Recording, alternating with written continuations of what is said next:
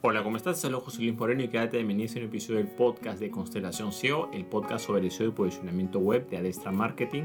Si eres la primera vez que nos escuchas, puedes suscribirte para ser notificado sobre futuros episodios relacionados a este tema. Bueno, vamos a comenzar. En el presente episodio vamos a hablar sobre la optimización SEO de imágenes. Las imágenes también influyen en lo que es el SEO y posicionamiento de un sitio web. Vamos a hablar de unos puntos que hay que tomar en cuenta. Bueno, en primer lugar hay que tomar en cuenta que Google tiene un buscador propio de imágenes, ¿no? el buscador que es google.com y hay una sección, así como hay eh, en general noticias, videos, hay una sección que es exclusivamente de imágenes. Hay personas que buscan contenidos de manera de imágenes, si bien no es el buscador más utilizado, porque podríamos decir que el primero es google.com en lo que respecta a texto, después podría ser el buscador de YouTube y digamos como que esto podría estar como en un tercer lugar más o menos, ¿ok? Entonces, si existe un buscador de imágenes, hay gente que, o algunas personas que buscan las cosas por imágenes. Las personas pueden llegar a tu sitio web por las imágenes porque simplemente ven los resultados, hacen, ven las imágenes, hacen clic en la imagen y lo va a llevar al sitio origen que es el sitio web donde está alojada esa imagen. Entonces, existe un buscador de imágenes que también puede ayudar a lo que es el posicionamiento. Sin embargo, las imágenes también pueden ayudar a optimizar resultados en el buscador de palabras o el buscador de texto como tal. ¿Por qué? Porque esa imagen, si bien se ve visualmente, la imagen va a tener alguna descripción, o sea, tiene algo de texto ya sea en el archivo o en la descripción que también puede ayudar a reforzar el posicionamiento del sitio en el cual se encuentra. Entonces, de manera primaria va a funcionar para lo que es el buscador de imágenes, eso es importante tomarlo en cuenta, y de manera secundaria va a contribuir, por supuesto que en una menor medida también a lo que es el, posicionamiento en general, que en este caso son los eh, posicionamientos en lo que corresponde a palabras o de google.com en general, ¿no? o al buscador principal.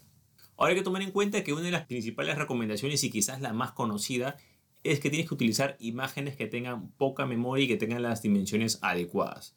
Ejemplo, si tienes una imagen que de repente, no sé, pues pesa 3 megas, 5 megas, eh, va a ser mejor que quizás una imagen que pese, pues no sé, pues 15 megas, digamos. Entre más memoria consuma esa imagen, va a consumir más recursos al momento de cargar. Claro, pues uno dice, pero bueno, pero esa, esa cantidad de memoria es poca. Claro, pero eso tienes que multiplicarlo por la cantidad de, de visitas que vayas a tener en el futuro. Entre más visitas tenga tu sitio web, más recursos van a consumir el servidor y esa imagen va a tardar más, digamos, en mostrarse. Entre más pesadas, digo pesada por la cantidad de memoria, entre más pesado, entre más memoria tengo una imagen, más va a demorar en cargar. Ahora hay que tomar en cuenta que muchas veces se utilizan imágenes con dimensiones que sobrepasan a las necesidades eh, reales. Por ejemplo, está de más que tengas una imagen que es de, no sé, pues 2000 por 2000, si en realidad la, la sección donde se va a visitar en el sitio web es de 500 por 500. O sea, no tiene mucha lógica que se tenga que ajustar la imagen para que se pueda ver de esa manera. Eh, si bien hay muchas herramientas para optimizar la parte de imágenes, o hay plugins o plugins en WordPress, por ejemplo, que las optimizan un poco, o diferentes, eh, de, acuerdo al sistema gestor de contenidos o plataforma que utilices, hay unas, hay unas herramientas que te pueden optimizar un poco las imágenes referente a memoria y dimensiones. Hay que tomar en cuenta que lo principal es que la fuente, o sea, la imagen original, esté optimizada en la mayor medida posible, porque está de más que tú subas una imagen súper pesada, Claro, la herramienta te la puede optimizar un poco, pero igual va a ser pesada. Tienes que utilizar imágenes ligeras. Siempre hay maneras de que una imagen sea más ligera. Si tú usas imágenes muy pesadas, lo único que va a hacer es que vas a ralentizar tu sitio web, el tiempo de carga, y eso va a afectar en tu posicionamiento. Entonces es importante utilizar imágenes ligeras, entre más ligeras mejor, y con las dimensiones que se van a utilizar en realidad en el sitio web, ¿ok? Dimensiones reducidas. Ahora, aquí hay otro punto que a veces no se trabaja mucho, que es el nombre del archivo. O sea, si esta imagen, digamos, tú la descargaste de un sitio, no sé, la obtuviste de un sitio y el nombre del archivo como tal tiene un número, digamos, o un código, ejemplo, no sé, pues 308000 o, cualquier eh, carácter especial, claro, si tú no modificas ese nombre de archivo y lo subes tal cual a, tu servidor o a tu sitio web, se va a generar un enlace que va a decir mi sitio web.com slash y va a ser el código de esa imagen que por ejemplo sería 308000, digamos. Así va a aparecer.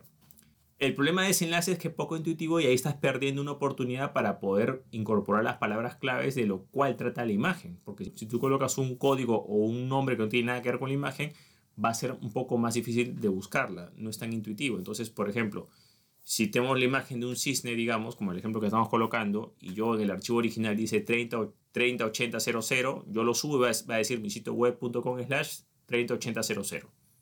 En cambio, si yo esa imagen yo le cambio el nombre del archivo a Cisne Blanco y de repente yo la subo, la subo a mi sitio web. Entonces el URL que se genera automáticamente solamente por el nombre del archivo va a ser mi sitio web.com slash cisne blanco. Entonces aumento las posibilidades de que alguien pueda, que esté buscando, digamos, esas palabras de cisne blanco, bueno, le vaya a aparecer ese resultado.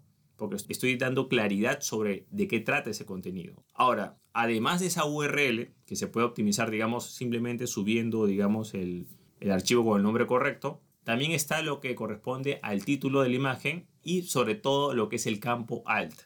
El campo alt es un campo especial que tienen todas las imágenes que tiene como objetivo de que las personas, digamos, que tienen problemas de visión o que simplemente no ven, puedan saber de qué trata esa imagen. Por ejemplo, hay muchos programas que leen el texto y cuando te leen el texto de un artículo o un sitio web, claro, lo leen, pero cuando llegan a la imagen, entonces el campo alt sirve para describir de qué trata esa imagen. En este caso podría ser cisne blanco, digamos, sobre el agua, ¿no? Algo así.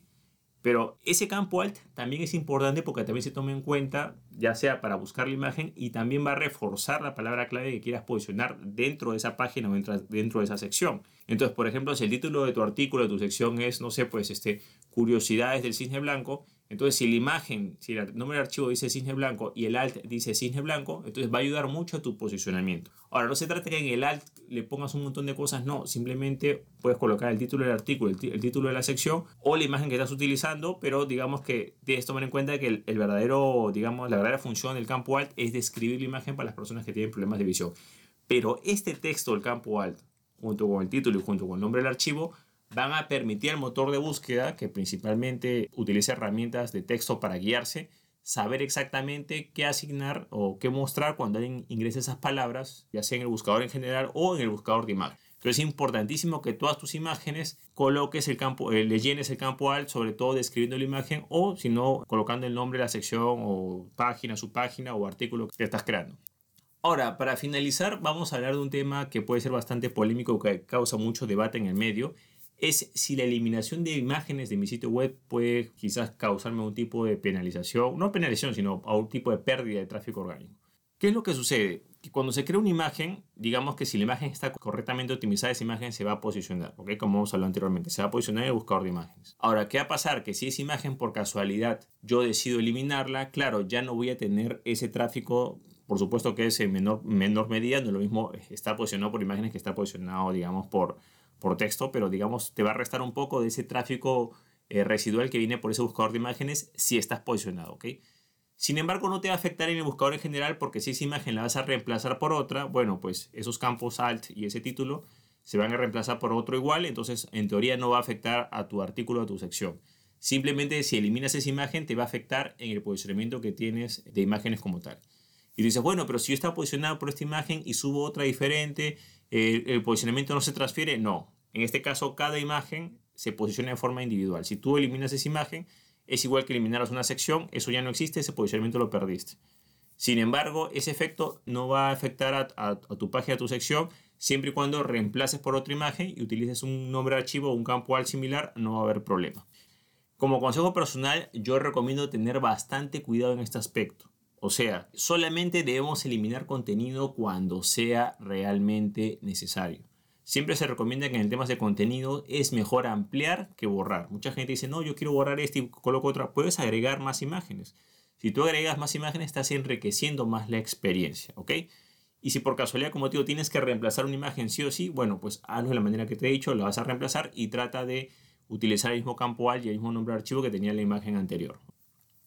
Bueno, para finalizar, te recomiendo que si tienes un sitio web, un blog, lo que sea, siempre entres y lo primero que tienes que hacer es revisar todas las imágenes que ya tienes dentro de ese sitio web, por ejemplo, en, el en WordPress está en lo que es la biblioteca de imágenes, y fijarte si todas esas imágenes tienen, en primer lugar, el campo alt asignado, o sea, si todas deberían tener por lo menos el campo alt lleno para que tengan algo de texto. Entre más texto tenga una imagen, más ayudar a que ésta se pueda posicionar y pueda ser indexada por diferentes motores de búsqueda. Bueno, eso es todo conmigo. Espero que te haya gustado este episodio. Si te gustó, no olvides hacer clic en me gusta, dejar tu comentario en la parte de abajo, compartir el episodio y, por supuesto, suscribirte al podcast. Así si deseas saber más sobre lo que es SEO y posicionamiento web, te comento que tengo un curso en videos en el cual profundizo todos estos temas, por supuesto siguiendo todas las normas, evitando utilizar técnicas prohibidas o que sean penalizables si deseas saber más sobre este curso y hacer el programa mismo o testimonios de algunos alumnos, puedes visitar el link que ves en la parte de abajo que es josemorenojiménez.com slash curso-seo. Bueno, eso es todo conmigo, muchísimas gracias y estamos en contacto. Hasta luego.